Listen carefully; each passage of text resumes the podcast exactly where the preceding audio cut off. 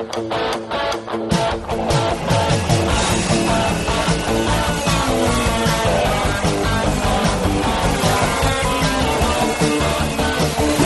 atenção, ouvinte! Para você que curte o cartismo, o esporte a motor, acelerando com vocês, começa agora o podcast Cartbus.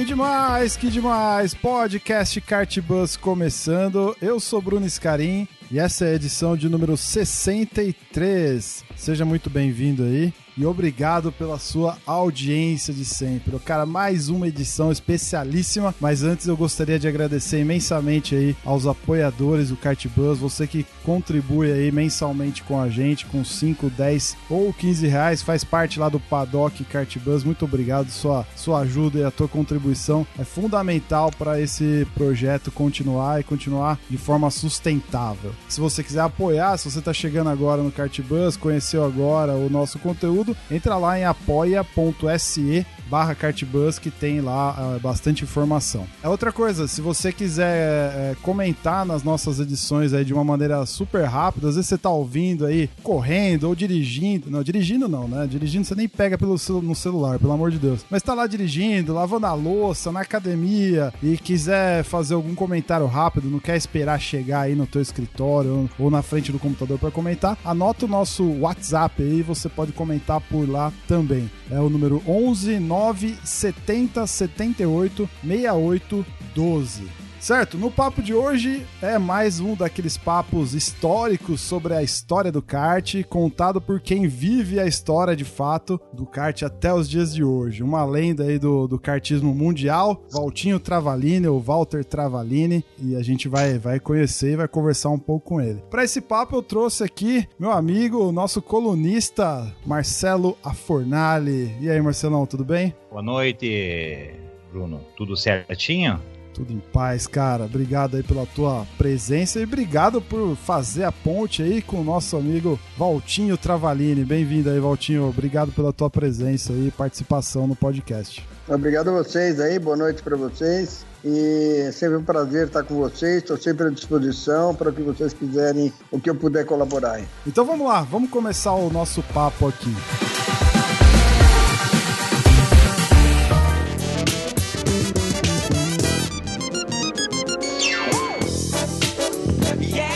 Valtinho, antes de mais nada, eu queria que para aquele ser humano que está chegando agora no kartismo ou para quem esteve na lua durante alguns anos aí em que você esteve à frente aí do, do kart no Brasil, eu queria que você se apresentasse aí, quem é Valtinho Travalini ou Walter Travalini. Conta um pouquinho para nós aí.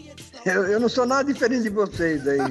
a única coisa que eu tenho, eu tenho um pouco mais de história por causa da, da idade que eu tô no kart, né? Eu tô no kart praticamente desde que começou como ajudante do, do meu primo Afonso Jafone, que era o mais, meu primo mais velho que começou a correr.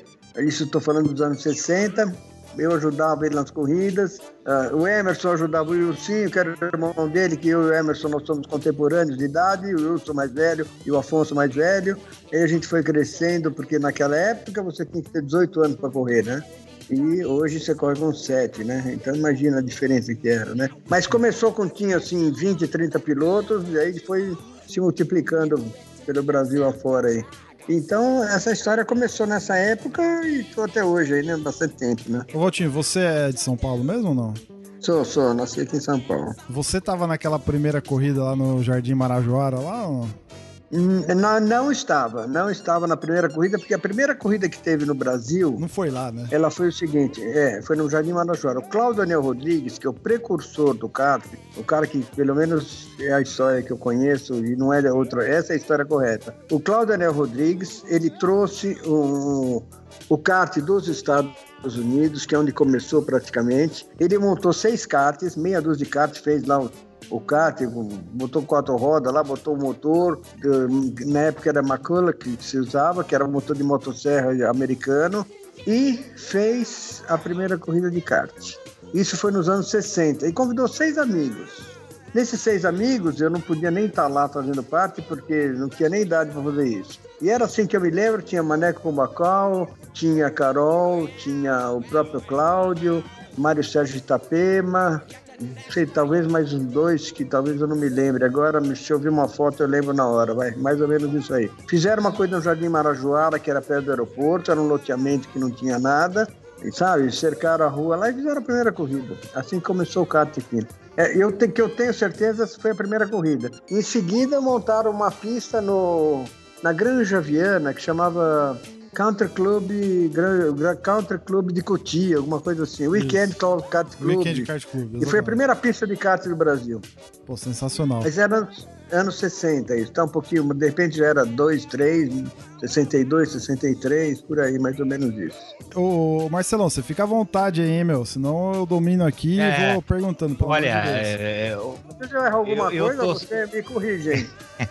Valtinho, ouvi você falar, eu eu abaixo a orelhinha aqui e fico aprendendo. Não, às vezes você sabe mais do que eu, você tem mais informação que eu, às vezes eu esqueci alguma coisa. Olha, essa questão da pista aí do, de Cutia foi 61.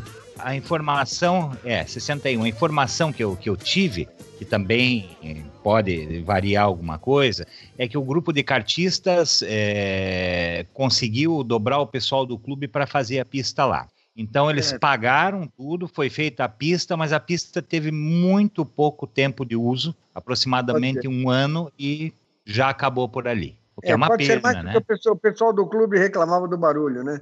Mas também tinham 10 carros, não tinha mais que isso. Só que não tinha escapamento, né? Então o barulho era um inferno, né? O escapamento era uma é. cornetinha que arrebenta qualquer ouvido de, de, eu sou surdo por causa disso, eu acho, de tanto ouvir barulho de carro. Ô, Valtinho, deixa eu fazer uma pergunta. Como é que é começar num esporte que não existia ou que tinha sido criado assim há pouquíssimo tempo. Porque o kart nasceu, de fato, no final dos anos 50, começo de 60, não foi, Marcelo? E aí veio pro é, Brasil no começo dos anos 60, né? Na realidade, o, o kart ele já vem desde o do, do meio da década de 50 nos Estados Isso, Unidos, né? 56, Mas aqui né? mesmo ele se fundamentou em agosto de 60 com essa corrida do Jardim Marajoara. E ali pulverizou.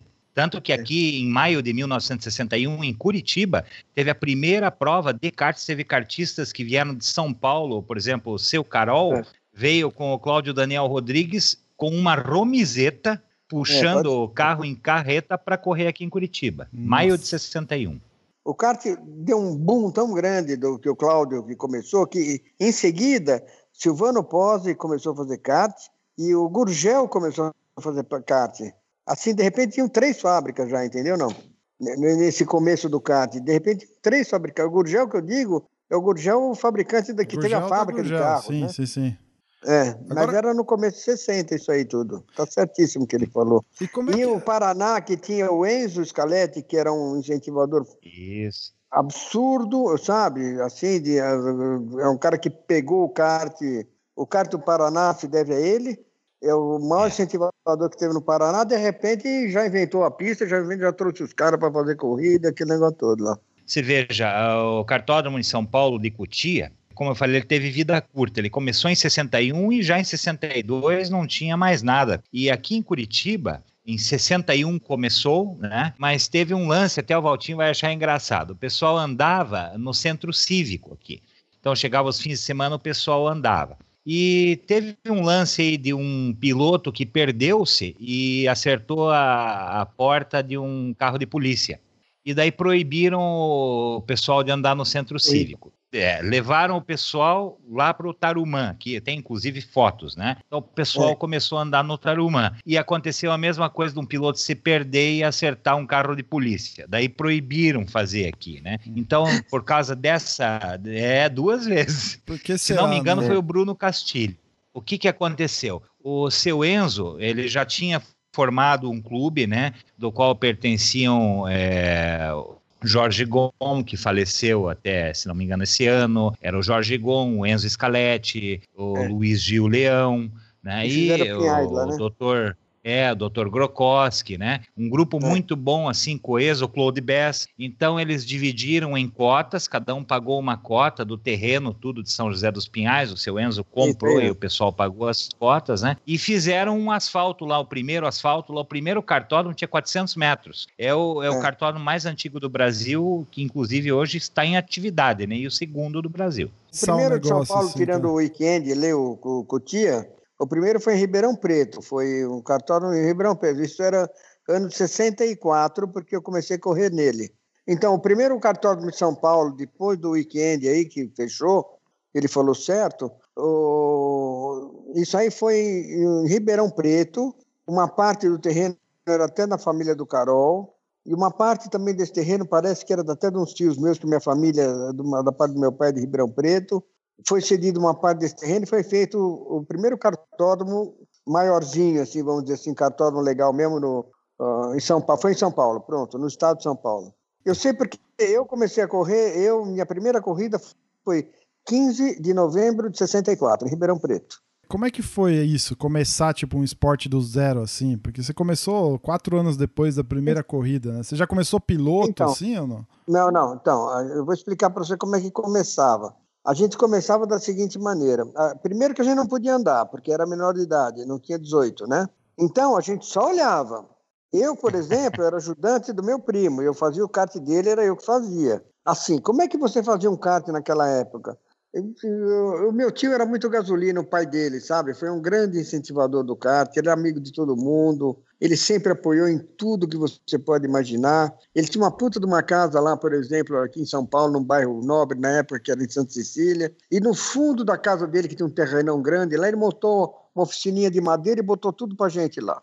Eu e meu primo Zeca, também irmão dele, Jafone, que era menor, a gente pegava o kart do Afonso, desmanchava inteiro, roubava o óleo Singer, não sei se você sabe o que é isso, é o óleo da máquina de costura. Sim, sim, sim. Era uma bisnaguinha, lavava os rolamentos e depois botava o óleo para montar, todo o rolamento de roda e do eixo traseiro, que tem que ter o rolamento, né? É o que a gente podia fazer na época, vai. Mas aí, o, o Valtinho, mas quem mais que mas era, isso? era montado com o maior carinho do mundo. Ficava até três horas da manhã montando o kart dele lá. Que não tinha nada para fazer, né? No kart. Bom, mas era assim que começou, tá? E o seguinte, o único que corria na época era o Afonso, que ele tinha o kart, né? E no dia 15 de novembro de 64, eu já tinha, eu tinha feito 18 anos, ele, nós fomos para Ribeirão Preto, ele chegou e falou, você vai correr comigo. Eu falei, o quê? Eu só olhava. Eu só olhava, não, dá, não, não, não tinha dado volta. Para não dizer que eu não dei volta em kart, o Zeca, meu primo mais novo, ganhou um kart do pai dele, a gente dava uma volta em, dentro da casa dele, pulava o jardim, entrava no, no, no cimento, voltava. Era isso, mas dando volta na casa, imagina. Com aquelas rodonas de lambreta grande de, de, de pedreiro, de carrinho de pedreiro. Nossa, era isso que a gente fazia. Aí o que acontece? Quando, sabe como é que você fazia para começar a correr? Naquela época tinham, por exemplo, assim, uns, já uns 20 a 30 pilotos, tá? Os, os cobras todos, né? Porque era era uh, Patti, era Fittipaldi, era Marivaldo Fernandes, enfim, um monte de cara bom, né? Os caras que começaram o automobilismo dos anos 60, 70, nosso aqui, né? Sim. Aí, como, quem, quem, quem é o novo para Quem tomava conta era o Automóvel Clube, o Automóvel Clube do, do, do, do, São Paulo, do Brasil, sei lá eu. Era o cara que tomava conta aqui.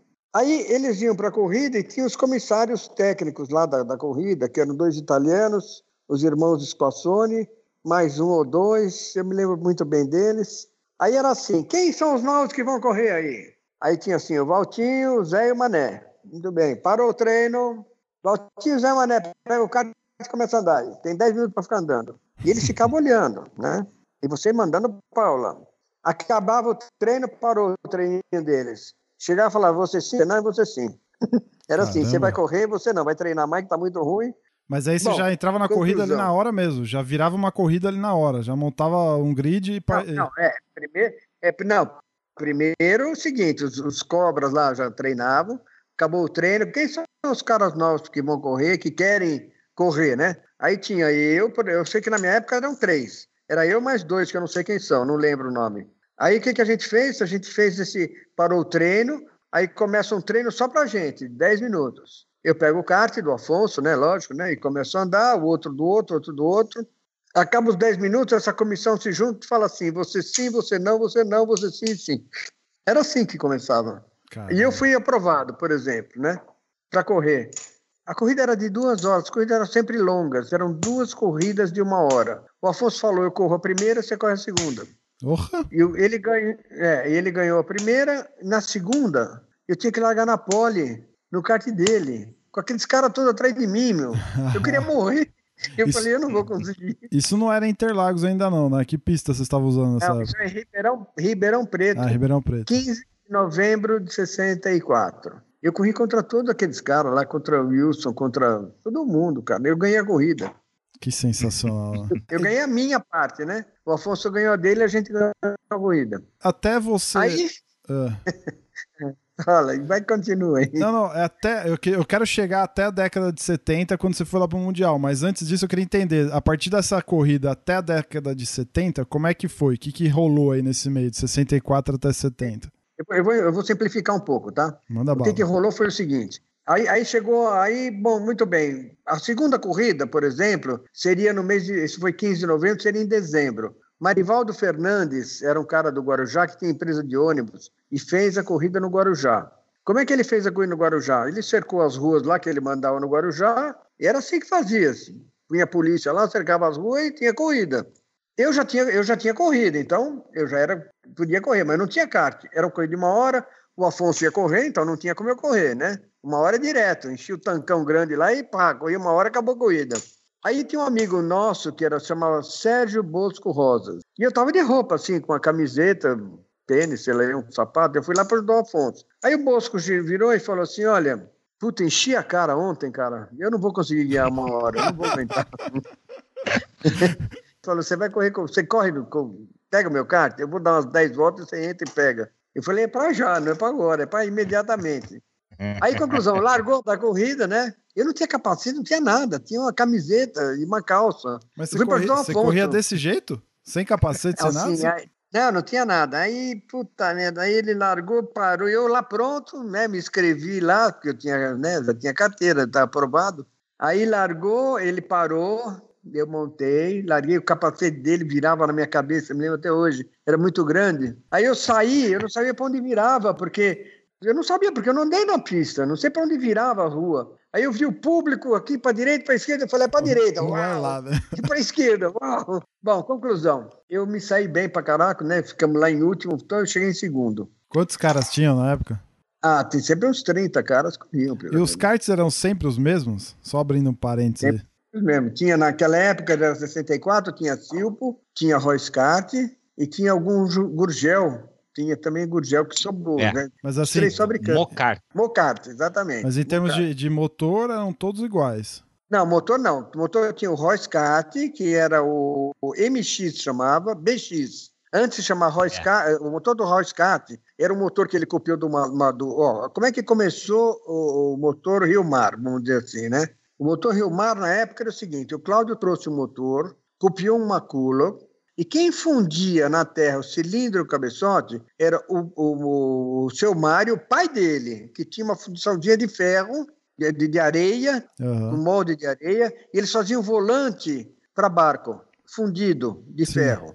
E ele começou a fundir para o Cláudio o cabeçote e o cilindro, entendeu não? Sim, sim, sim. O Cláudio ensinava e montou o motor BX. Antes de chamar Rio Mar, chamava BX o motor. Esse é o nome do motor. Não sei porque BX eu não lembro, mas era o motor BX. Então tinha o motor BX, que era uma Cool nacional, que é o V4, que vocês conheceram todos. Andei no e V4. Tinha uma Cool, tinha uma Cool e tinha o Silpo. Valtinho, eu tenho aqui guardado comigo um motor Rio Mar BX desse, com embreagem e com cordinha, de fazer pegar na cordinha. Você deve se lembrar disso. Eu tenho esse motor e eu tenho um Royce modelo C de 1961 com roda de lambreta. Ah, com roda Vespa, aliás, é aro 8, né? É, que devagarinho estou restaurando. Esse motor ele é cilindro de ferro fundido, o cabeçote, se não me engano, é ferro fundido também. Pesa um monte e ele tinha, se não me engano, 5 cavalos de potência. Oh, que maravilha. Não, isso, aí, isso, aí eu não, não, isso aí eu não lembro muito, não. Yeah. É. Isso eu não posso te dizer. Cinco cavalos. O que eu posso te dizer é que era, os motores, era o, o, motor que o Cláudio fazia, era o BX, e quem começou a fundir foi o pai do Mário, do seu Mário, né? do pai do seu Mário, que tinha uma fundição de ferro, uh, de areia, né, dentro. Ele morava numa, numa rua que hoje é só prédio, lá em Moema, na, na Alameda Aratã, se chamava, perto de onde é a Record. Sim, sim. Era uma casona, assim, eles tinham um terrenão com uma casinha lá, era uma chácara praticamente, né? E ele fundia na terra, o velho. O velho fazia fundição na terra. E começou a fundir pro Cláudio. Cara, que obra de começou arte, a fundir né? Cláudio Rodrigues. O Cláudio Ana Rodrigues. Era motor BX. Agora, quanto era a força do motor, eu não lembro. Eu sei que o do Silvano arrebentava, mas era. Putz, o Silvano matava a palma. Mas aí, como é que fazia, por exemplo, pra equalizar essas coisas? Se cada um tinha um motor e um O chassi motor era diferente? 125, o motor era 125 cilindradas. Ah, tá. você quer tá, fazer um tá. motor de 125, você faz, velho. Até 125. Ah, entendi. Então você o nivelava por aí, né? Você nivelava por É. aí. Entendi. Então, por exemplo, por exemplo, o motor do, do, do, do, do Mário, que era um, uma- o BX, era com flapper, com, com pirâmide, né? E o Silvano já fez um motor de válvula rotativa, por exemplo, né? Que era muito mais avançado para a época. Então ele matava a pau o, o motor do Mário, matava mesmo, não tinha dúvida. Continuando a trajetória aí pro Mundial. Você falou então que lá no Guarujá você largou em último, terminou em segundo, foi bem pra caramba. Depois disso que aconteceu, o Silvano me chamou lá e fez aquele kart que, que o Marcelo tem aí virado aí, aquela porra lá.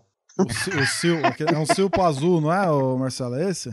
É o Silpo com aquela frentinha redonda, é o branquinho sentadinho que eu Vamos tenho. colocar, vamos colocar é na, na postagem dessa, dessa edição pro pessoal ver depois. Você me manda foto. Eu mando fotos para você. Isso- Isso aí já era.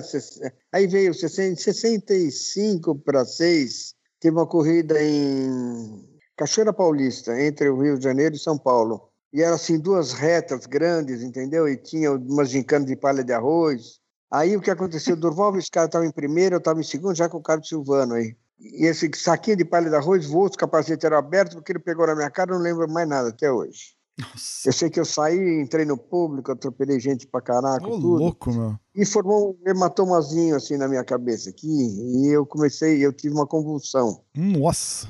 E- é essa é a história eu eu fiquei mais ou menos um ano parado vai tratando né tratando desse negócio aqui porque podia ter outra dissolvendo um coágulozinho que ficou Meu Deus, no-. É, é, essa história aí eu fiquei pelo menos acho que cinco para seis mais ou menos parado Nossa. pelo menos um ano. Aí depois os médicos foi melhorando, os médicos me liberaram, eu tomava uns remédios muito fortes na época. Aí liberou, tal, aí voltei ao normal, tudo.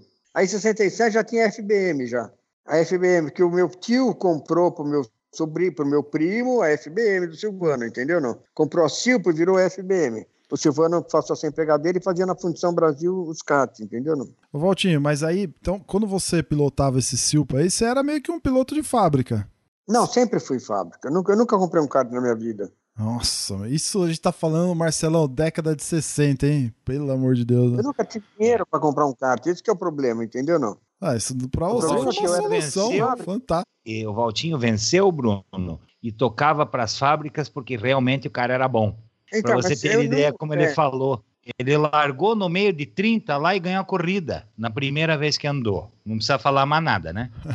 Quem é do ramo é do ramo. É, É. é importante você frisar uma coisa, Valtinho, que até o Bruno, hoje ele conhece os karts atuais. A diferença, Bruno, de um kart antigo para um kart atu- atual, tá no chassis e no- nos freios e no pneu, porque É, o motor se mexia. é, o motor não mudou tanto igual mudou o resto, né? Sabe, a gente tinha motor muito potente, embora quebrasse, os motores já eram potentes, Sim. entendeu? Não? Aí, depois que, Alô? que você É. teve esse. Depois que você teve esse incidente lá, você voltou em 66, como é que foi essa, essa volta? Não, eu voltei, de repente eu voltei, voltei porque voltei porque me liberaram, eu voltei já correndo pelo tipo de novo, né, pelo Silvano. Aí quando chegou 67, é, era FBM já, né? Tá? É, O Silvano tinha 67. acabado. Em 1966 para 67, os karts eram feitos na Fundição Brasil, que é da minha família lá, né? Dos meus tios lá, tudo. Sim, Eu, do, do Giafone, né? sim, sim. Os karts eram feitos lá. Só que em 60 eu era muito louco, cara. Eu arrumei um dinheiro e fui para Itália. Eu fui pra, junto com o Rino Genovese, que já morreu, que era italiano. Você ganhava me grana levou- por pilotar com esses Ele me- caras, ô Valtinho? Você ganhava. Eles te Hã? pagavam dinheiro pra você pilotar pro. Não, não, pro não, não, nunca, não, não. Tá. Não, até 67 não. Nem, nem, eu só comecei a ganhar dinheiro a partir de 70 me pagavam, porque aí era patrocínio que eu tinha muito grande. Entendi. A partir de 70, tá? Até lá não. Até lá, então, assim, eu me- arrumava um dinheiro, ia para Itália com o dinheiro da passagem. Aí chegava lá, o cara me levou, por exemplo, o Reino me levou na Tecno, né? A Tecno fazia até Fórmula 1 na época, porra. Ela fazia Fórmula Kart, ela fazia kart, fazia Fórmula 3, Fórmula 2. Acho que a Tecno chegou a fazer Fórmula 1 naquela época. Era uma chácara, não me lembro o lugar que era na Itália. Bom, aí eu fui lá na Itália tal, e já, tô, com o cara, com tal, com o dono. O dono foi com a minha cara e começamos a conversar, conversar. De repente ele chegou para mim ó, e falou assim: isso era 67 para 68. Ele chegou para mim e falou: Vem cá. Fui no escritório dele. Ele falou: Vou te dar um negócio aqui. ó. Ele me deu três flanges com rolamento para pôr no eixo traseiro. A gente usava umas caixas, né? Uhum. Duras, né? O eixo era rígido e aquela caixa o kart mexia um pouco, aquilo travava. Uhum. Ele falou: faz um kart, monta nessa. Você é louco para fazer merda? Então faz um kart e monta essas caixas aqui, ó. Monta essas caixas, até os caras descobrirem, você já ganhou tudo. Eita, lasqueira. Peguei as três flanges com o rolamento, ele me deu de presente, botei na minha bolsa e voltei para São Paulo. Eu já aprendi alguma coisa, né? Aí cheguei pro Silvano Pozzi, que era o chefe, né? Falei, Silvano, vem cá. Eu trouxe um negócio da Itália, que eu fui lá com os teus Patrício lá, embora eu seja italiano também, né? De oriundi, né? Italiano é uma, uma raça do inferno, isso aí, né? Todo mundo é, né? Só eles sabem fazer as coisas, só eles que sabem, não dá para discutir com o italiano. Aí cheguei para o Silvano e falei, oh, Silvano, eu trouxe umas caixas aqui, mostrei para ele. Ele falou, quem é você para me ensinar a fazer kart agora? Né? Então. lembro até hoje as palavras dele. Eu falei, não, Silvano, não sou eu, é o cara que me deu. Puta, ele cuspiu no meu pé, cara. Ô, louco, mano. ninguém, pô, ninguém vai fazer, me ensinar a fazer kart. Mano, esses italianos é merda, mano, eles tomaram, eles não sabem fazer porra nenhuma. O que, que eu vou fazer? Ele não quis usar. Falei, puta merda, eu preciso fazer alguma coisa com isso aqui. E eu corria naquela época, já tinha um amigo meu que corria, era uma família chamada Divani. Era Elvio e Emílio Divani, dois irmãos. E eles tinham uma fábrica de papel e tinham muito dinheiro, né? E aí eu falei, porra, Emílio, eu trouxe um negócio aqui, caraca, o cara não quer usar, tal, puta de um negócio moderno, tal. Ele falou, e aí, o que, que a gente precisa fazer para usar? Eu falei, precisa fazer um card. Só isso. Ele falou, né? você não quer fazer um? Eu falei, faço era louco pra caralho, né? Eu falei, eu faço. Aí o Carlo Gantia, que era muito amigo meu, italiano, ele tinha ganhado um kart, um Robardi, de um, de um tio dele italiano, não teve dúvida, é parecido com um Tecno, assim, né? Ah, peguei aquele kart dele lá, cara, e não era essa caixa ainda, né? Peguei, copiamos aquela porra lá no chão. Eu falei, ele falou, o que, que você precisa? Eu falei, uma dobradora de tubo e uma solda. Mais nada, o resto eu faço para dobrar o tubo. Ele comprou os tubos, dobramos, puta, a gente fazia na unha, aquele ficava torto pra caraca.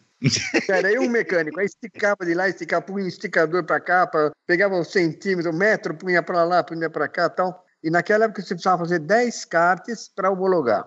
Você não precisava vender para ninguém, mas você apresenta 10 cartas homologado. Hum. E nós fizemos o Jolly com essa caixa de rolamento. Meu, eu nunca ganhei tanta corrida na minha vida, em 68. Caramba. Era muito melhor que os outros, porra. Por quê? O kart fazia a porra da curva, o rolamento não travava, entendeu? E o eixo estava livre. Enquanto eu parava, o meu corria. Os caras chegavam, porra, o motor desse cara tá fora, o motor desse cara tá fora, o motor. Ah, abre tudo que vocês quiserem. Até os caras se tocarem, que era aquela porra, porque era uma flange tão simples, que eram dois pedacinhos de lata com um triângulo assim, ó, e, e, aquela porra mexia lá dentro, era oscilante. Até os caras descobrirem que era aquilo lá, acabou o ano. Aí todo mundo copiou de novo, né? Porque tem que achar alguma coisa. Essa foi uma fase muito legal, porque eu ganhei muito, eu ganhei tudo em 68. Quantas corridas você fez nesse ano? Grandes. Ah, não sei, ganhei uma porrada. Eu fui campeão paulista, campeão, ganhei tudo. Não tinha nada, não tinha nem eu ganhava tudo. Aí o que aconteceu? Os caras começaram, porra, esse cara tá não é possível, mas não era eu, não, era o kart que era melhor, porra. Ó, não existe piloto bom se você não tiver um acerto legal no kart. Não existe, é do carro de corrida, pô. Sim. Não dá para você pegar o Hamilton e botar ele na, na, na, no, kart do, no carro do Alonso, que ele vai andar na frente. Não vai. O Alonso é um dos melhores do mundo, nem décimo, pô. Não tem milagre, né? Também. Tem milagre em corrida. Você precisa ter, sabe? Você precisa estar atual, porra. Eu tenho uma equipe de kart, eu tenho 20 karts, porra. Se eu não tiver atual diferenciado dos outros, eu não vou ganhar corrida, não, pô. Sim, é verdade. Não vou ganhar. Então, sabe, eu preciso usar da minha do, do, que eu aprendi na minha vida para botar em prática na pista no momento exato. Porque hoje os pneus grudam muito, então você Sabe? Não adianta você comprar um Tony Kart e correr com o Tony Kart. Não, você precisa ajustar o Tony Kart. Senão, se você não ajustar, o outro ganha de você, pô. Uhum. Eu, eu acho que você pilotar. É, é, ninguém é melhor que ninguém, vai. Ninguém é melhor que ninguém. Passando num nível legal, sabe? Muito parecido. Se você não tiver uma diferenciação de equipamento, você não ganha corrida, pronto. A classe, nós tínhamos uma classe que chamava 100cc FIA. Era exatamente igual ao da Europa. Só que os militares, depois que os militares entraram, eles chegou uma proibiram importação, depois proibiram os supérfluos. Os supérfluos entrou o kart, kart e equipamento de kart. Então, o que aconteceu? O kart se esticou até 78, 79, tá? E os grids começaram a cair. Por quê? Porque você não tinha mais reposição ou kart moderno para você repor aqui. Então, o que aconteceu com isso tudo? Aconteceu que, ou você vai fazer um contrabando, que na época de militar, você vai preso e te matam. Então, acabou. Porque nossa, o nosso kart dos anos 70, depois do primeiro mundial, foi absolutamente estupidamente forte. Forte em termos de desenvolvimento, entendeu? Tanto de chassi quanto de motor, sabe? Fudidão mesmo, fudido. Pneu. 78 de coisa de Bridgestone aqui no Brasil, porra. 77, 78. 77 já era Bridgestone, acho. 78, pelo menos. Bridgestone chegou da Europa. Sim, sensacional. Oh, e, enquanto a gente corria, né, eu era, era Pneubras aqui com a segunda categoria. Pneubras, oh. Mônaco. É, mas era dois segundos de diferença, porra. Era muita diferença. Olha, tinham 160 pilotos em Le Mans em 78 para correr 34 caras, 33, sei lá eu. 160 pilotos. Corria 30, 120 e ia embora, meu. Nossa, cara. E foram embora. E desses caras que porque teve um Open lá, vamos dizer assim, em julho, e o campeonato era em setembro, e nós fomos para Alemã, e, né, eu tinha que fazer parte, tinha que ir. Eu tinha seis japoneses trabalhando para mim no meu box da Bristol, pô, uma vergonha, pô. Meu Deus, cara. Passando eu... pneu, pô. Para com isso. Meu. Tinha pneu lá que era para dar uma volta e acabar o pneu e parava. Pneu não era, pneu era livre. Aí eu soube depois, né, o Dieter, tomar umas canas com ele lá, ele me contou tudo. Ele falou: não, você faz parte dos oito que tem. Tem oito. Dos oito caras que tinham, Nenhum ganhou. Era eu, Ayrton, blá, blá, blá, blá, sei lá, eu, De Angelis, uma porrada de cara bom lá. O único cara que ganhou o campeonato, se você olhar, em 1978, em Le Mans, chamava-se Lake Speed. Era um americano, que era o mais bundão de todos. Mas ele tinha os esquemão de pneu junto, porque eles tinham interesse nos Estados Unidos. Aí o que aconteceu? Nós, nós sete se porramos tudo, não sobrou um. Um matava o outro, um bateu no outro, era Fulton, Ayrton, eu, mais os, os. Tinha dois irmãos que correram de Fórmula 1. Enfim, não sobrou um. O Lake Speed quietinho lá ganhou a corrida. Ele foi campeão do mundo. Pode procurar aí, em 1978, em Le Mans. O cara chamava-se Lake Speed, um americano. Ele, ele, apesar de ter tudo, ele perto da gente era café com leite, né? Era mais lento. Caramba. Era mais lento, café é, com leite. É, o Ayrton era um cara que só queria ganhar, ele foi obstinado na vida para ganhar a corrida. A única hora que, que, que ele extrapolou de tudo foi quando ele foi para a porra da Renault, que era a Williams, mais em função do motor de Fórmula 1, porque o motor Cosworth dele, o Honda, que ele corria na época, não dá mais para andar com aqueles caras. Tanto que quando ele entrou na Fórmula 1, que ele foi para a Williams, já que acabou o Grande Prêmio daqui de São Paulo, ele foi. Ele rodou, lembra que ele rodou na junção ali, alguma sim. coisa assim, não? Sim, sim, sim. E o Schumacher, sozinho, Schumacher ganhou dele, né? E o Schumacher ganhou dele, né? Aí ele me ligou pra gente. Ó, vamos comer uma pizza, nós vamos conversar. Eu falei, tá bom, vamos lá. Porra, nós fomos assim, embarcamos assim, 11 horas da noite, ligamos pra pizzaria, no Jardim Sul, um shopping que não vai ninguém, no Burumbi, último andar, chegamos numa mesa do canto, assim, correndo do, do estacionamento, subimos, num cantinho, Porra, de repente não dá nem pra conversar, cara. Os caras descobriram que ele tava lá. Puta merda.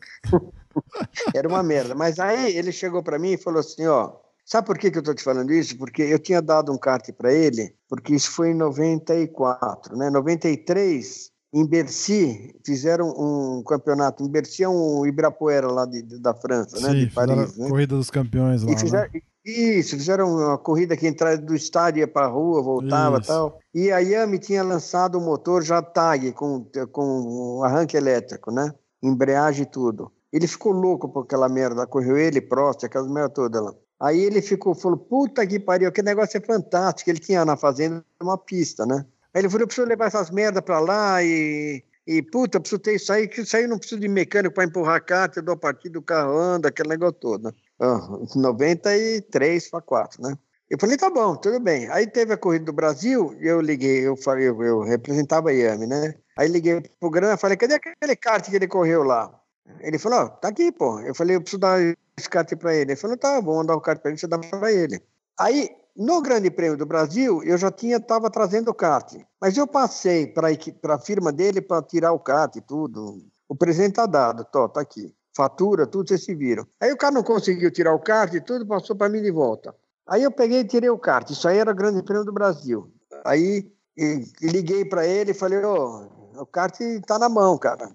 Depois que você acabou o Grande Prêmio, tá chegando essa semana. Ele marcou comigo assim: ele falou: puta merda, legal.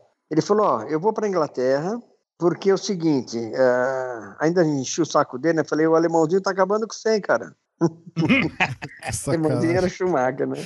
Ele falou: não, esquece, meu. Esse motor da Renault, meu, é, dá até raiva de tanto mais forte que ele é. É brincadeira. Esse ano eu vou ganhar todas as corridas que existem. Só que tinham acabado com a parte eletrônica do carro. Sim. E tinham tirado um monte da parte eletrônica. Ele falou: puta, o carro tá muito inguiável, mas nós vamos ficar 15 dias na Inglaterra acertando essa porra. Aí nós vamos para Imola. E Imola, eu volto pro Brasil. Vamos fazer um churrasco na fazenda. Você me leva o kart lá que nós vamos mandar com ele. Ó. Oh. E ele não voltou de Imola. Caramba. Meu Deus, que coisa, hein? Ai, ai, ai. Ele morreu. Você sabe que eu tava assistindo um documentário esse final de semana sobre, sobre ele no YouTube. E depois eu assisti um sobre o Frank Williams que tem na Netflix. Cara, é. se foi de arrepiar os dois, assim, porque. Puta história, né, cara?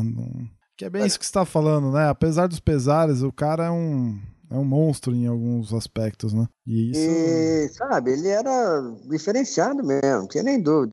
Só ele tinha aquelas coisas assim, sabe? Ele tinha aquelas coisas que ele achava que é coisa de Deus, eh, não sei porque eu sou, acontece as coisas comigo assim, entendeu? Porque ele era diferenciado mesmo, isso é verdade, entendeu não? Ele tinha uma uhum. facilidade, desde que ele começou, ele era diferenciado para a facilidade que ele tinha para guiar. Ele olhava você fazer um negócio, ele já estava fazendo em seguida. Sem você falar para ele, ele já estava fazendo. Então ele era, ele era uma dedicação assim fudidíssima nisso. Ele, ele para ir na, na para ir para Inglaterra naquela época, que ele foi para Inglaterra para carro, para você ter uma ideia, naquela época todos os pilotos tinham que ir casados. Por quê? Porque vai para o interior da Inglaterra. Se você não for casado, você vai se juntar com outro brasileiro que está lá, que estava infestado, Aí de repente você tá fumando maconha na casa de um do outro, merda. entendeu? Não? Você vai fazer merda. Não, é, mas é porque não tem o que fazer naquela merda lá. Então chega de noite e começa a fazer merda. Aí o que acontece? Então, você, ou você vai casado, porque se for casado, você vai para tua casa e fica com a tua mulher lá, entendeu? Não? Ele não ia nem para casa, ele não saía da oficina, cara. E aí os caras começaram a falar que ele é viado, o Piquet, né? Louco ah, aí, o caralho. Zoeira, é. é que ele, não, ele ficava na oficina. Ele não sai da oficina. Ele não sai, ele fica olhando o carro, ele fica passando pano, ele fica olhando, ele quer tirar. Ele sabe, ele desmancha a suspensão, monta de novo. Ele sempre foi assim, ele fazia isso com o motor, sabe? Quando o Tchê fala assim que ele fazia o motor dele, não é. Ele gostava de ficar na oficina e ajudava a desmanchar o motor, o Tchê montava, ele também montava. Então, sabe, ele, nessa parte dele aí, tem que respeitar isso aí, entendeu? Ah, com certeza. Ele era realmente, realmente, ele era desse tipo. E, e a facilidade dele guiar, a gente não pode contestar, né? Vamos lá para a década de 70, então, quando você foi para o Mundial, né? Hoje em dia já, então, é, já é difícil hoje em dia. Eu fico imaginando naquela época. Como, é que foi essa história aí? Ah, você sabe como é que nós somos para o Mundial? Nós somos para o Mundial da seguinte maneira.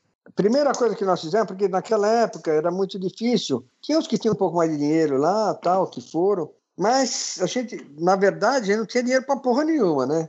Nós fizemos um livro de ouro. Sabe o que é um livro de ouro? Não. Um livro de ouro é o seguinte: você faz um livro, aí você, eu vou na tua porta aí, bato, você me dá 100 mil reais aí, entendeu? Não? E foram os grandes que a gente era bem relacionado por causa do kart, né? Então cada um deu um tanto, né? Aí você ia lá, chorava, o cara te dava 100, outro dava mil, outro dava 500, o caralho, juntamos tudo. Pedia dinheiro na caruda, assim. Era pedir é, dinheiro na caruda.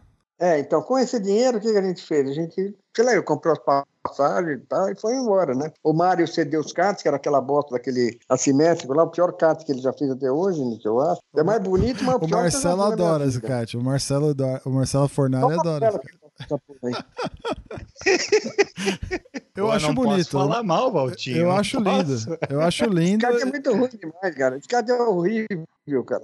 Era o pior kart que eu vi na minha vida, isso aí. Pra você ter uma ideia, quando a gente chegou lá, descemos, os caras com aqueles karts tudo sentados, aqueles pintos de pé feio, aí chegamos com aqueles caras deitados, aqueles puta tanque brilhando, amarelo, aerodinâmico, aquele frente de garrafão, aquele negócio. Os caras olham pra aquela porra lá e falam assim, puta que pariu, estamos fodidos, os caras né? vão acabar com a gente aqui, né? Chegaram os caras de outro planeta aqui, porra. Juro por Deus. Os caras falam, não é por... os caras os caras juntavam para olhar o kart. E os caras babavam de olhar o kart. O kart não tinha andado ainda, né? Porra, mas olha o que os caras fizeram, olha essa frente. E nós estamos aqui com aquele kart convencional, quadradinho, aquele negócio todo. Aí os caras chegaram e falaram, bom, nós, os, os europeus lá, né? Tinham assim, naquela época, tinham 30 caras inscritos. Iam correr todos, por exemplo, tá? Porque podiam seis de cada país convidado no máximo. Enfim, dava 30 caras, 30 e tantos caras que corriam. Ninguém ficava de fora. Foram todos convidados pela FIA. Né? O Brasil tinha direito a X cara, os Estados Unidos, né? Europa, Itália, França e tal. Bom, aí o que aconteceu? Chegaram lá, chegou, e o treino rolava assim, né? Porque começava de manhã, terminava de tarde. Não tinha, era o dia inteiro. Aí chegaram e olharam, puta, mas esse garrafão aqui não tem assoalho. Os cara, o cara, o cara dos caras tinha assoalho, né? Porque é o convencional. Não tem assoalho, não dá para andar. Puta que Começaram a colocar um monte de regra né, no negócio. Estamos em Paris, né? Aí arrumei um francês que fiquei amigo dele lá, ele me arrumou uma oficina, fui lá e fiz um assoalho. Fizemos, fizemos né? Fizemos um assoalho. Aí voltamos para a pista. Ó, não tem proteção do pedal aqui, ó. Precisa fazer um para-choquinho. Para-choque. É, puta que pariu. Volta lá e faz a porra do para-choque. No outro dia, ó, a lateral aqui, se bater, dá problema. Melhor fazer um para o. Puta, voltamos lá e fizemos mais um ferrinho do lado lá que é para proteger. Aí não tinha mais o que os caras falarem, né? Tinha, já tinha assoalho, tinha para-choque, tinha proteção. Não.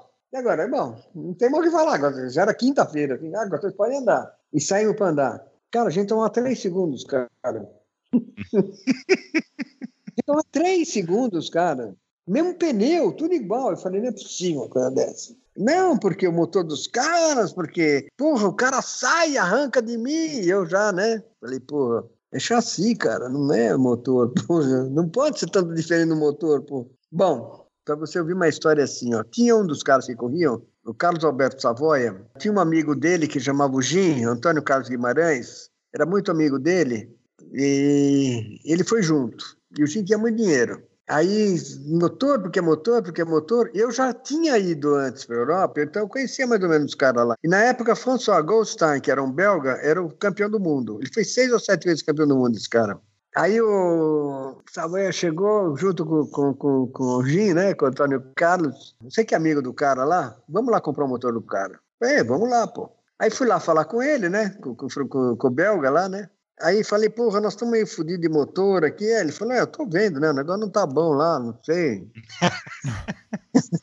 Aí eu cheguei e falei assim, eu queria comprar um... Você tem um motor para vender pra gente? Ele falou, tenho. Ele falou, ó, eu não posso vender esses motores aqui porque não são meus, são da fábrica. Mas eu tenho um motor meu aqui, toma dois décimos aqui, ó. Né? Aí os dois já chegaram, ixi, já vem, já vem... Ele, falou, ele entendeu, né? Ele entendeu que, que, que é, uh, uh, o que a gente falou, né? Aí ele falou, não tem problema, não. Era, era, o cara, a mulher dele e um ajudante na época, imagina, a equipe dele.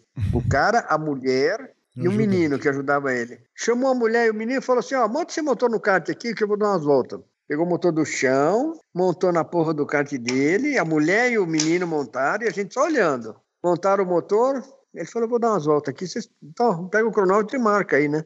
E o caralho, o cara deu umas voltas, tava dois décimos do tempo fudidão da pista que era dele. Motor quente, pegamos o motor do carro. Compra... Sabe quanto custou aquele motor na época? Eu já falei para o Marcelo, acho que te falei. Que esse número eu nunca esqueci na minha vida. Era muito caro, era 300 dólares. Falou: esse motor eu não posso cobrar muito 300 dólares porque é do meu preparador, mas não é da fábrica. Da fábrica eu não posso vender. 300 dólares nós pagamos pelo motor, um Parilla. Isso lá. Pegamos um motor quente, Isso pegamos um motor lá, quente ainda. Isso tudo lá na botamos França? na porra do kart do Savoia, ele saiu, era pior que o nosso.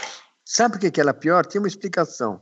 Porque como a gente veio da escola americana, a gente já começou a ter Tillotson, os caras andavam de Delorto. O carburador nosso era melhor, o, o Tillotson. Não era pelo motor. Mas nós pegamos o motor do cara com o Delorto e botamos o motor do cara, era pior. Botamos o Tillotson nele, que era o nosso, era pior ainda, apesar de ser melhor o carburador. Aí os caras, não, não pode ser, porque tem alguma coisa errada. Aí o Mário tava lá, né, o Mário, da Mini, né? Não, vocês fizeram alguma coisa errada, porque não é possível, tal. Eu fiquei quieto, falei, ixi, Maria, né? Eu falei, não, esses caras roubaram a gente e tal. Aí eu tinha dois preparadores italianos amigo meu, que era o Pino e o Loris, né, que faziam um BM. Aí falei, meu, eu preciso comprar uma porra de um kart desse aqui. Aí na época o Robardi era o kart do, do Goldstein, né?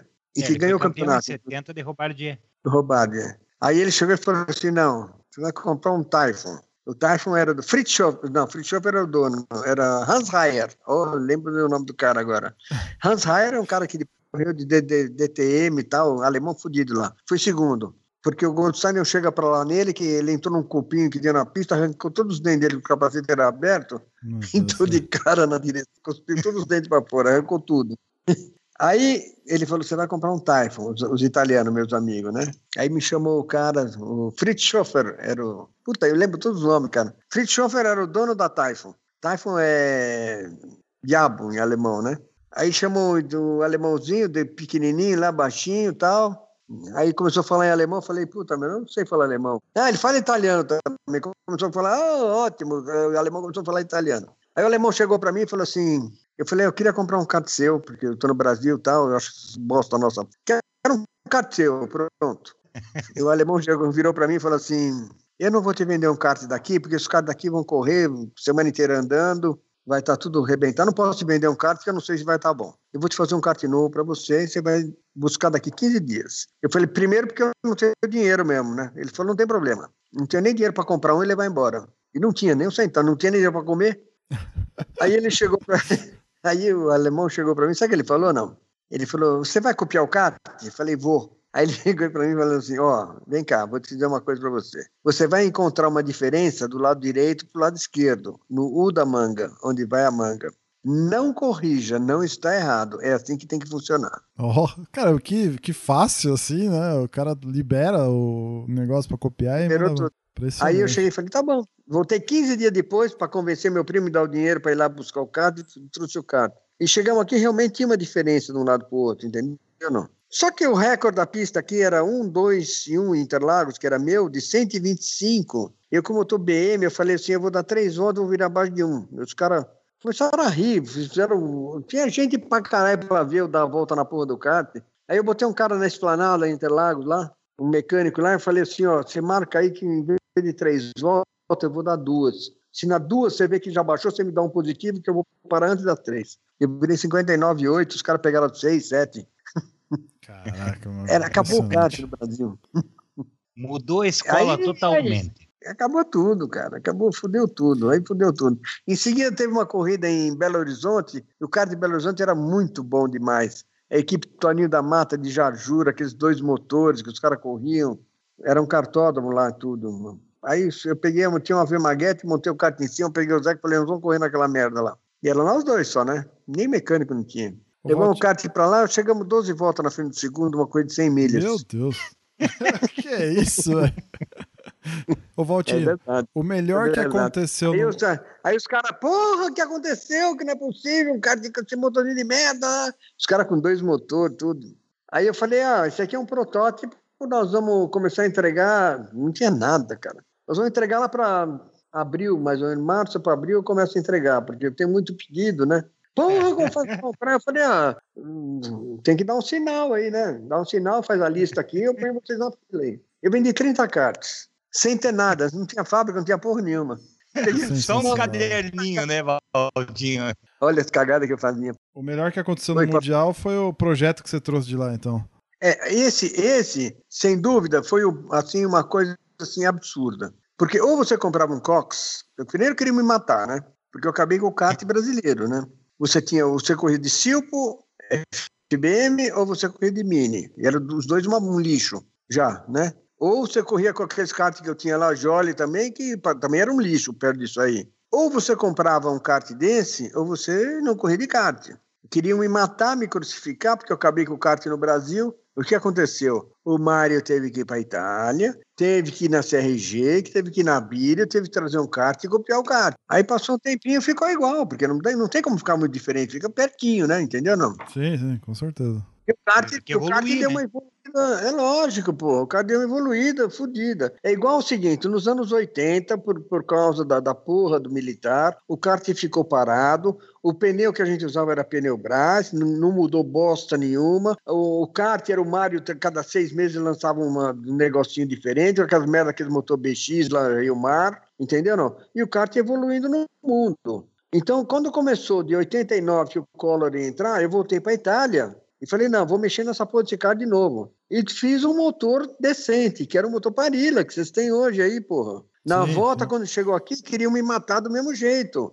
Porque eu acabei com o carro. Não acabei, meu. A gente tem que evoluir, meu Deus do céu. Não dá para ficar parado. Ah, com em corrida, não dá para ficar parado. Você tem que evoluir. Se você não evolui, você fica. Então você fica aqui, uai. Você vai fazer o que no mundo se você não evolui? Você não sabe o que acontece lá. Sim, sim, sem dúvida. Entendeu? Então, sabe, em 89 para 90 foi a mesma merda. Tanto que eu trouxe o Ernest Bruser para o Brasil, que era um cara que era da, da, da SIC, da, da SICFIA, né? Porque como é que funciona na Europa? A cada três anos, você, o, o fabricante de chassi, ele permanece por três anos, ninguém pode entrar. O do motor é a mesma coisa, o do pneu é a mesma coisa. Ele não pode mexer nesses projetos. Passou três anos de cada um, por exemplo, então daqui a três anos é o chassi. Aí o cara, você fala, você que é o Bruno quer fazer um kart novo, ele pode apresentar o um kart novo daqui a três anos, entendeu? Entendi, entendi. E vale mais três de homologação. Todo mundo que homologou não pode entrar outro. E, e depois tem uma prorrogação, né? O teu vale mais três, seis anos, uhum. aquele que você já fez. Mas preserva o cara que compra.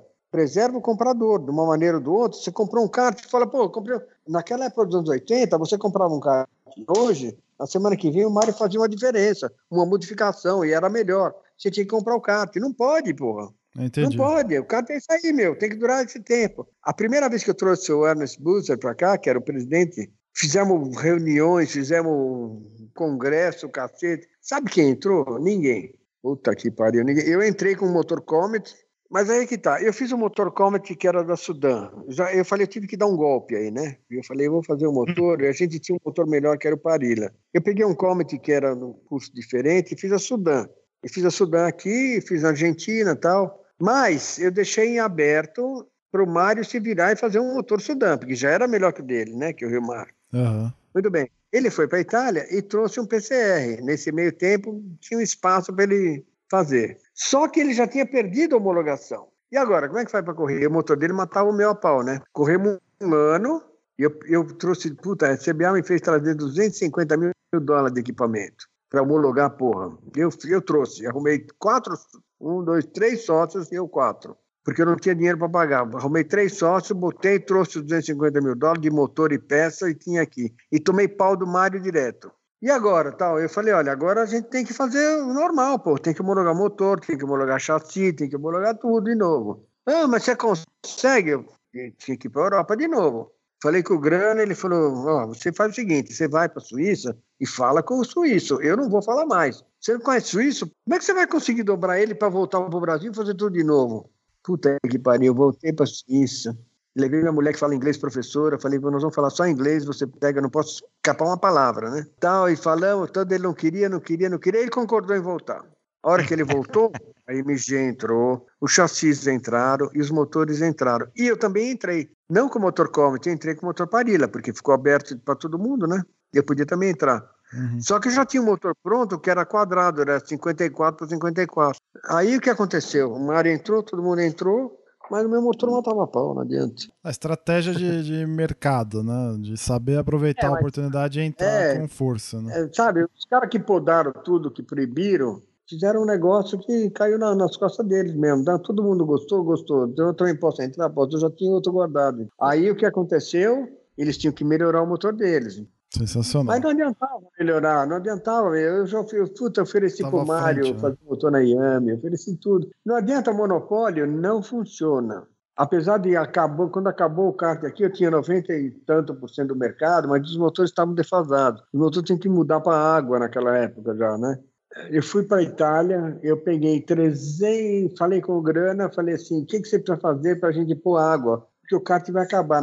Foi uma época que o Buzer morreu, né? Ernest Buzer morreu, saiu da FIA. Aí, aí o que aconteceu? Eu falei, mas se a gente puser água, eu já tinha água no Brasil, porque o Jafone, em 96, pediu para mim fazer um campeonato para ele. Eu falei, ó, tem um negócio que nós estamos fazendo, lançando na Alemanha, porque a Alemanha tem um problema de, de barulho, lá, de rumor, né? De, de... Não pode fazer barulho na corrida. E então tem um puta escapamento protegido e motor a água. Isso, isso é um projeto fodido para frente. Isso aí era 96, 7, pô. Uhum. Eu já tinha motor a água nessa época, que foi para a Alemanha. E trouxe para o Brasil. E só que tinha categoria executiva na Grande Viana com esse tipo de motor. Era um motor mais protegido, ah. aquele cabeçote com descompressor que você não precisa levantar pelo menos o kart para empurrar, já é alguma coisa, né? Sim.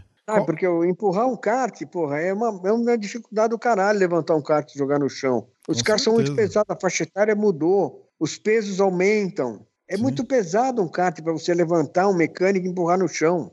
Sabe, isso aí, certeza, sabe, isso aí tá ultrapassado, essas porra. Estamos porra. em 2018, né? Ficam e a gente para modificar demora anos e anos e anos. Ô Valtinho, qual que é foi, é a, qual que foi a época de ouro que você acha do, do kart aqui no Brasil, cara? Você, você passou por todas as fases, né? Você está até hoje é, trabalhando desde a década. Época de ouro, época de ouro, ouro, ouro, ouro. Ela foi o seguinte: ela foi dos anos 70, depois do Mundial, tá? Que nós revolucionamos o kart de 70 até 78, quando os militares proibiram tudo. 80 foi a pior é, fase do kart, eu acho, na minha cabeça, que não parou tudo, não tinha mais pneu, não tinha, não tinha mais bosta nenhuma, sabe? O kart fazia o que queria, o Mário que dominava o mercado, cada três meses, seis meses lançava um negócio novo, uma modificação você tinha que comprar. E, e, depois dos anos 90, quando teve a abertura do Collor de importação, eu acho que melhorou bastante. Aí o que aconteceu? Então, dos anos 90, dos anos 90 até 2000 foi muito bom também. A partir de 2000, os motores estavam muito fortes demais, quebravam demais. Tinha que começar a pensar em alternativas, que na Europa já estavam mudando para água. Sim. E em 2004, mais ou menos 2005, eu consegui, eh, do, da, da Yami, sabe o que eu consegui da Yami, não? Eu consegui o seguinte, ó, os motores eram a ar, quebravam, porque virava muito virava 20 pau, 20 mil, 21 mil, arrebentava tudo. Sim. Na hora que arrebentava, não sobrava nada. A FIA querendo botar um motor quatro tempos e eu querendo botar, botar, botar motor a água. Cheguei para o Bruno Grana, dono da e falei assim: olha, eu preciso que você faça o seguinte: eu quero 300 motores grátis completos, com radiador, bomba, completo, tudo, carburador, 300 motores grátis. E quero mais 300 kits, tudo, radiador, niple, tudo. O cara monta o carro, recebe o motor completo, não precisa pôr nada. Ele não põe bosta nenhuma de nada. Ele pega o carro e bota no motor, grátis. Quem vai distribuir esses motores são a CBA, é a CBA que vai distribuir. Então não é o Valtinho que vai distribuir. Porque se for eu, dou dois para o Bruno e dei um para a Fornalha, porra, a Fornalha ganhou um, eu ganhei dois, sabe? Ah, assim, não, vira... não. CBA é, é ela que vai pegar os motores e distribuir. Mais 300 kits que era cilindro, cabeçote, né? Que o cara pegava o motor antigo dele, tirava a parte de cima do cilindro, cabeçote e botava isso e ficava o motor reserva. Por um preço assim, se custasse 2 mil de lista, depois que ele queria comprar outro, era mil, 50% de desconto, metade ele pagava. Ele ganhava o motor grátis e mais 50% de desconto no segundo. Passei isso para a CBA e para a CNK. Motor a água só a partir de 2009. Nós estávamos em 2005, pô. Você ainda estava com os Parila, né? Nessa época, do começo dos anos 2000 ah, não? Ah, eu fiquei até o Grana morrer. O Grana morreu. Eu fui representante dele desde 70, 69, por aí. Até o dia que ele morreu. Só que eu fui representante dele, não só dele, como para a América do Sul inteira. Era eu que mandava aqui. E nunca tive um papel assinado com ele. Era tudo no olhar. Tudo no contrato de gaveta, né? Nunca teve uma linha. Não, era, o, era, o, fio do bigode mesmo. Fio do bigode. Era Fio, é que, é que essa, essas expressões. Às vezes você 500 mil euros pro cara, foda-se, depois você me paga aí, sabe? Outras épocas, né? Era tudo, era tudo no bigode, não tinha um papel de gaveta, nada, não tinha nada, absolutamente nada. Valtinho, é, Nunca teve. qual que é a tua visão sobre o kart nos dias de, de hoje, assim, né? É, sobre campeonatos, pilotos, organização, CBA. Eu, qual que é a tua visão do kart de hoje? Por incrível que pareça, eu acho o seguinte: eu fiz umas reuniões na Europa, inclusive com o Dadai, o atual presidente, fiz com o, o Quinteiro, que estava também, que era o Pinteiro, né? Que era o antigo. Eu acho o seguinte: a minha visão é a seguinte, ó. Eu, eu encaro o kart como uma pirâmide, tá? Então a pirâmide você tem a base, né? Sim. Aí você vai subindo até chegar no pico lá em cima, né? Nós, hoje, eu represento aquele pico lá de cima, não é isso? Quem tá na base? Agora, se é, mas se quem não cuidar da base, tá fodido. A base do kart é o kart indoor, porra. Depois do kart indoor, que nós só temos uma alternativa, é o kart Honda, que é a continuação do kart indoor. Sim, sim. Essas categorias, se você conseguisse desses caras todos, tirar um cara que é mais esperto, tirar um cara que tem um pouco. Porque não tem. O automobilismo não tem saída é, pneu, gasolina, o motor, o carro, isso custa dinheiro, não tem outra alternativa. Mas de repente, dessa base que o cara começa, de repente tem um que tem um pouco mais de dinheiro, tem um que se destaca mais, e vai levando lá para cima, entendeu? E vai saindo o piloto. Se não alimentar a base grátis, pegar dinheiro, jogar, deixar o kart fazer. Hoje em dia tem para caralho, viu, meu? O dia tem campeonato mundial de kart indoor, porra. Eu sei, eu tô bem, mas, eu tô bem dentro os dessa. representantes, eles têm que, eles têm que incentivar mais ainda. Eles fizeram um campeonato brasileiro, botaram mais de 500 caras lá, lá na, na, na, na, na Beto Carreiro lá. Pala, é... Mas Paladino, mais da né? metade era Honda. Ah, Beto Carreiro. Só Beto que o que, que, eles fizeram? Eles fizeram o quê? O, do, o Honda pagava a mesma coisa que eu pagava a inscrição, pô. Sabe, divide, sabe, tem que, ser, tem que separar. Fala, vai ter campeonato de Honda, campeonato brasileiro, é, subsidiado, é 200 mil reais de inscrição. Não tem que ganhar dinheiro em cima desse cara. Faz um negócio para reunir gente, sabe? Então, daí, se você tivesse, sei lá, eu, 20 caras, de repente um cara vai, vai, vai subindo, outro vai subindo, entendeu? Não? Sabe? Um, um outro sai, porra. Um outro tem, sobe. Você mesmo, sabe? Um outro vai embora, porra. Então tem que ter, por exemplo, você, olha, olha a cagada que existe no, no, no, no Regulamento Nacional de Carro. Você faz uma corrida de cadete que tem 30, 40 caras, né? Certo. Muito bem. O cara não gasta nada para correr de cadete. A inscrição custa 200 mil reais, o motor não custa nada porque é sorteado, custa mais 200. Um joguinho de pneu você corre, não, não vai gastar, não vai Enfim, você corre de graça. Eu estou falando cadete. Cadete uhum. é faixa etária 7, 8 anos de idade. Então você põe 30, 40, 50 pilotos para fazer a corrida. Puta que lindo! E a coisa é legal. Motor sorteado, custa 200 mil reais, tudo. Meu, o cara que sai de lá, ele vai para Júnior Menor. Ele começa a gastar 7, 8. Ele não gastava nada, porra. É um gap muito grande, né? Um, é. salto muito grande. Alguma coisa errada, meu Deus do céu. Aí chega e fala assim: não, pera um pouquinho. Daqui você vai para a Honda Júnior. Então é o mesmo motor, um pouquinho maior o motor. Em vez de motor custar mil, custa dois mil. Aí o kart custa um pouquinho mais. Só pode aquele kart mais baratinho que tem, não pode correr outro. Não pode correr Tony Kart. Só pode. Qual é o kart mais barato que tem aí? É o Mega, só pode correr de Mega. E aí o que acontece? Desse que você vai subindo, de repente, você puxa um, você puxa dois, você puxa três, sabe? Então, essa, essa é a minha filosofia, esse é o meu pensamento. Eu já transportei isso para a CBA e tudo. Vocês não dão atenção que tem que dar para a base da pirâmide. Então faz um campeonato brasileiro, onde o motor de aluguel custa 5 mil, no motor protegido, que é um absurdo, sabe, a inscrição é cara, você tem que comprar cinco jogos de pneus, você tem que comprar dois para treino, dois para isso, um de chuva. Então, puta, não vai chover daqui seis meses. Você tem que comprar a porra do pneu de chuva, porque eles têm comissão em tudo. Então, tem certas coisas que não dá. Então, você vai fazer um campeonato desse, tem um pacote CBA. É a inscrição, é a gasolina, é o pneu, e sabe? E é assim, né? Você chegou na pista, você entra numa tenda, paga o pneu. Você entra na outra, você paga a inscrição. Você entra na outra, você paga o combustível. Porra, meu, pelo amor de Deus. É muita, é muita despesa e, e, pouco. É, pouco incentivo, é uma merda. né? Prepara, tudo bem, olha, no top do kart, tá bom, no top precisa comprar cinco jogos de pneu, concordo, tá? Agora, isso, é, pra, é, no, no fundo, é tudo mais ou menos igual, porra. Você não pode juntar uma categoria de Honda junto com o top do kart para fazer o mesmo evento. Não pode, não pode. Não adianta você falar, ah, mas é bonito de ver, de repente. É bonito de ver pra caralho, mas faz a competição separada. Ela, essa competição tem que ser subsidiada. Subsidiado. O que, que é subsidiado? Ó, a inscrição para correr na Júnior menor custa mil, na Honda custa 250, entendeu? Não, não custa mil também, você tem que ganhar o dinheiro do cara. É, é, tem que encher, é isso aí. É o grid então, da base que vai trazer o futuro. É lógico, ele que vai trazer. Então quem vai trazer o futuro é o Honda, na minha cabeça, hoje em dia. Honda que vai trazer. O Valtinho sabe o quanto eu estou lutando para fazer o vintage aparecer, não pelo formato da corrida, mas pelo formato do resgate histórico. É a história do, do, do Valtinho que está aí, a história do Dionísio, é a minha história de garoto sim, quando sim. comecei, a história de muita gente.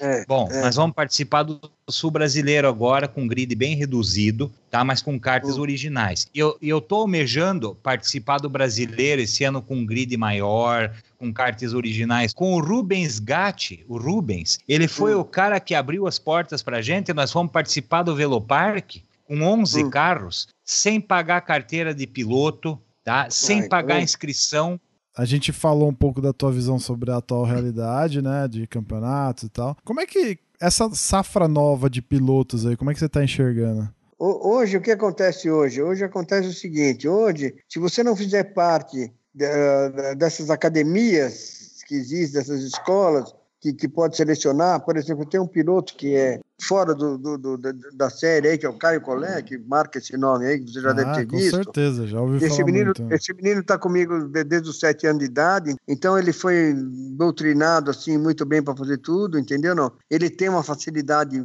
excepcional. Eu duvido que ele não vai se dar, que ele vai se dar mal em algum negócio no segmento, né? Entendeu? É só que ele está seguindo o caminho que tem que seguir. Ué. Ele tem 15 anos hoje. Ele foi na Winfield, lá, que é uma, uma das melhores escolas da França, lá, e ele ganhou uh, de todo mundo, pô. Mas por que, que ele ganhou? Porque ele é disciplinado para fazer isso, entendeu? Não? Ele teve uma escola para fazer isso e tem a facilidade dele para tudo isso aí. E tem cara por trás dele para levar ele para frente. E quem é o cara por trás? Ele perdeu dois anos de kart para correr na Birel, porque o Nicolas Todd é o dono da Birel, que é um empresário para o futuro dele. Sim. Então, sabe, se você hoje não. Se você, o bonde passa, se você não pegou, dançou. Mas você acha que, em termos de, de pilotos, a gente está bem servido, assim, dessa, dessa safra que está disputando hoje, sei lá, uma, Olha, uma júnior, uma júnior menor? Para mim, são dois pilotos que tem, porque o resto passou um pouco já. Os, os dois atuais são o Caio Collet e o Petekov, por exemplo, tá? Jean-Luc. São dois Jean pilotos. Petekov, que, é, Jean-Luc.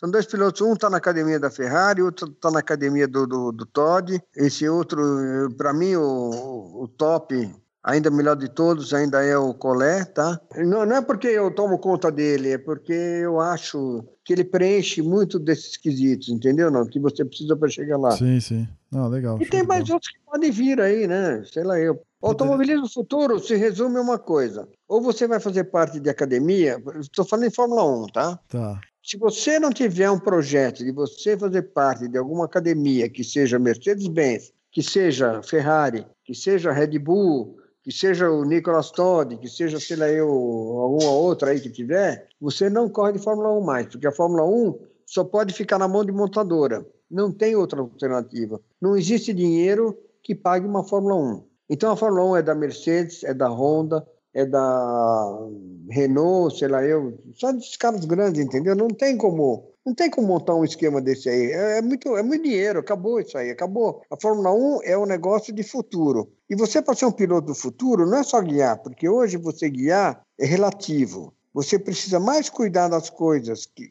teu físico, o teu jeito de falar, o Sim, teu jeito de imagem, pilotar, né? a imagem, você ser bonito, sabe? Tudo. Não, não dá para um negócio fora, você está fora do, do esquema. Pronto. A seleção é muito rigorosa, muito rigorosa. Vou fazer só uma perguntinha assim, como comparativo você me responde. James Hunt teria lugar na Fórmula 1 de hoje? Pelo, pelo, não, pela não. fala, pelo, né? Não, eu acho que não, acho que era outra época, não, acho que não. Eu? eu mudou demais, né? Mudou demais, né? Fosse um piloto, ele não combina hoje com, com o que é a Fórmula 1, entendeu? Não? É. O mundo moderno mudou, não adianta. A Fórmula 1 hoje é para piloto de 15 anos, pô. 15, 16, 17, 18. É, é, a Fórmula 1 de hoje é para o cara que sai do kart, não tem outra saída, não, pô. Já começou com o exemplo do Verstappen, pô. Pulou do kart direto, né? É, mas isso é bom, 17 né? anos ele tá no Fórmula 1, não podia nem correr, porra. Isso é bom pro, pro kartismo, certo? Mas, isso é ótimo. Não é pro, então, é lógico que é bom pro kartismo. Por que, que é bom pro kart? Porque o menino começa com 7. Ah, ah, ah. Meu, de 7 para 17 ele tem 10 anos de corrida, meu. Já pensou nisso, não? Sensacional, com certeza. Eu na minha, eu, na minha época, que comecei com 18, 18 com. Quanto eu falei? 7? Ah, 18, não, é 25, 26 anos para começar, sabe? Não dá, meu, não dá. Os caras falam, o, o cara, o mundo mudou, esses pilotos jovens. O piloto jovem é o cara que ele é, mas ele é programado fisicamente, ele é programado para saber falar, ele é programado para falar outras línguas, ele é programado para tudo, pô. O teste que eles fizeram, aquela Winfield, que é uma escola francesa fodida, eles fizeram um teste e pegaram 58 caras novos para a Fórmula 4, tá? Que é cara de 14, 15, 16 anos.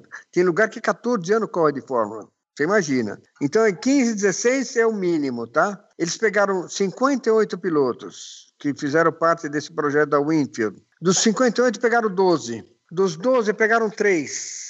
E o Caio Collet era um deles. Aí dos três, tem o meu carro, tem o seu carro e tem o carro do Marcelo, tá? Muito bem, nós vamos fazer um teste nós três aqui. Eu começo a fazer meu teste, você faz o teu e ele faz o dele. Aí eu pego o meu pneu, ó, os pneus do meu carro, e teu carro vem para mim. Eu boto no seu carro. Você pega o seu pneu e vai para o outro. Eu pego esse pneu que acabou no outro e vou para o outro. Por que isso? Porque o teste continua se você também proteger o pneu para você terminar o teste melhor. É muito legal isso aí, pô.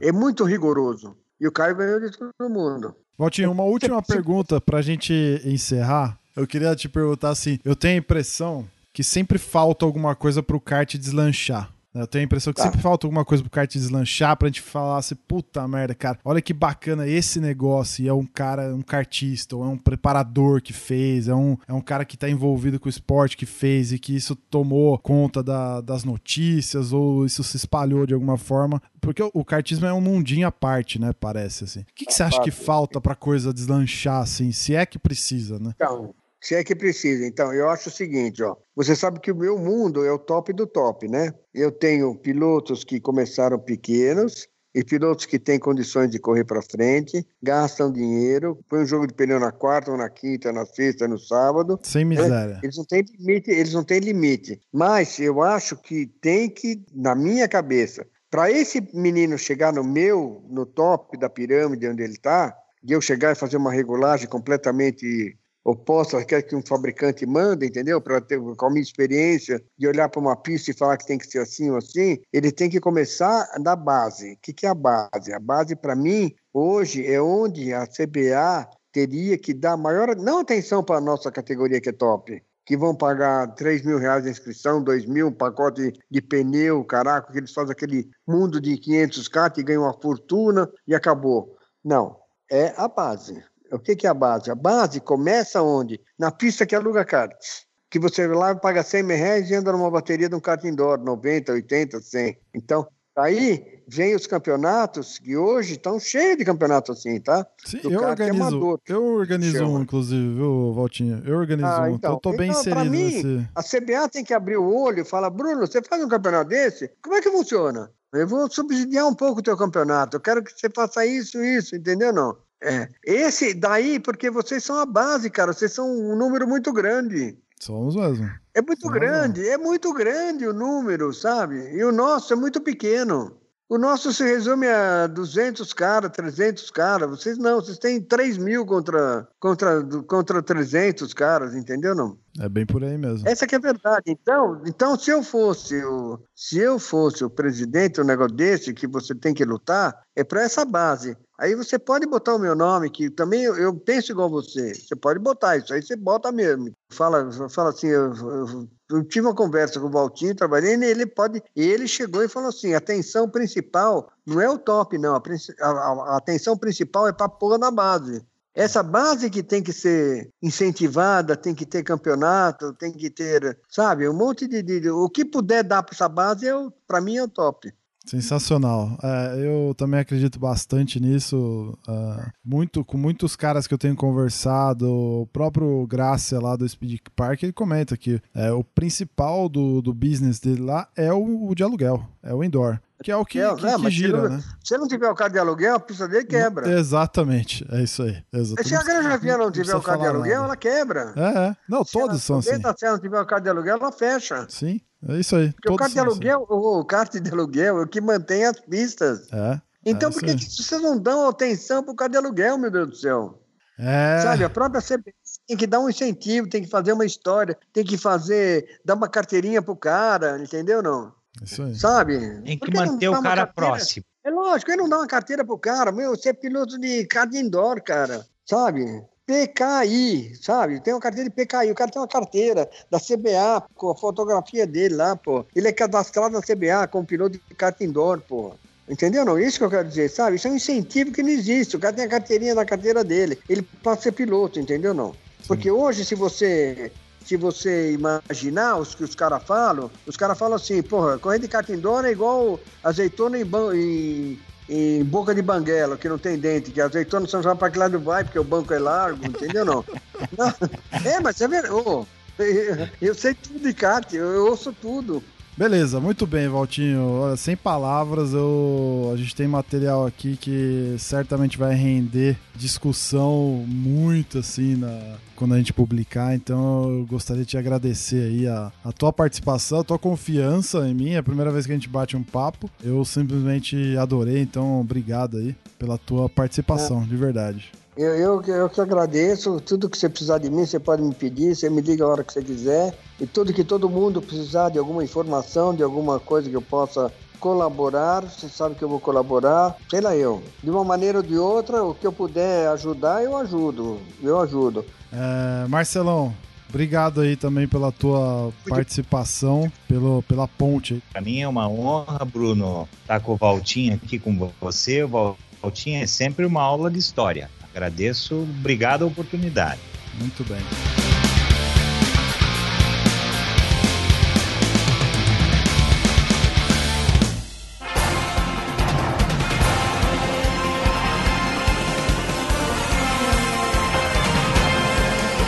E a bandeira quadriculada na frente branca agitada. Encerramento do podcast Cartbus. Acesse o site card.bus e interaja conosco nas redes sociais.